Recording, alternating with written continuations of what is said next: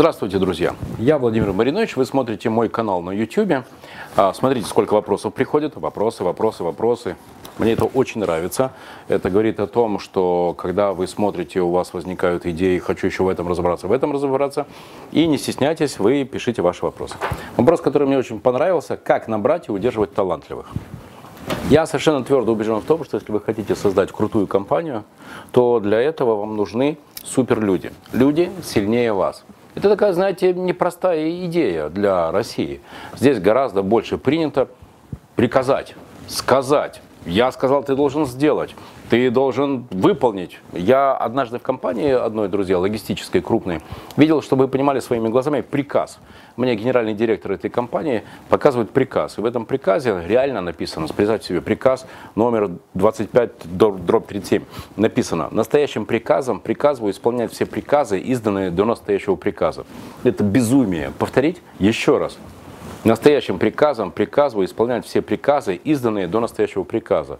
Это, это безумие.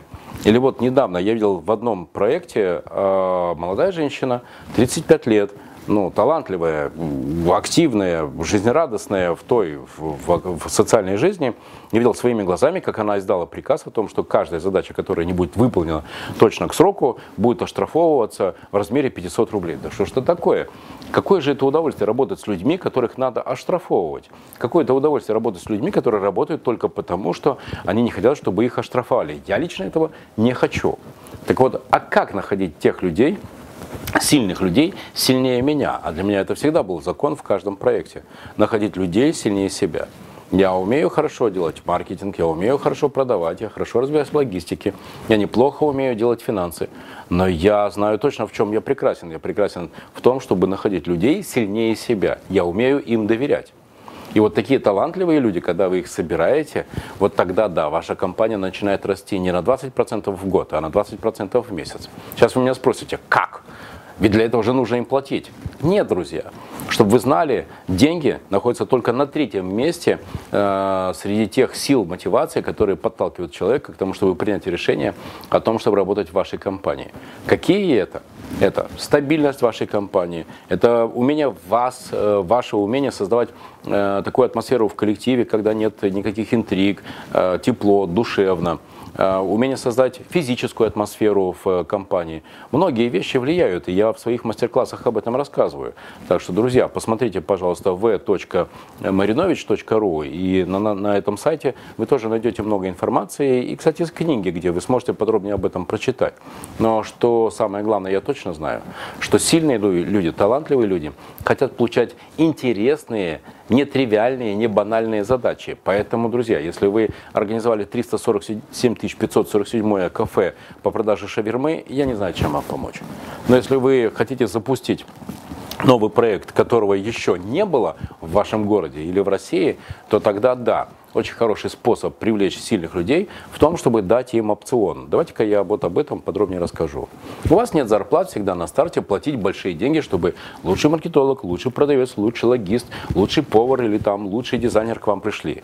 Но вы можете с ними договориться о том, что каждый из них получает право в течение, например, года или двух или трех лет, получает право стать совладельцем компании в таком-то размере.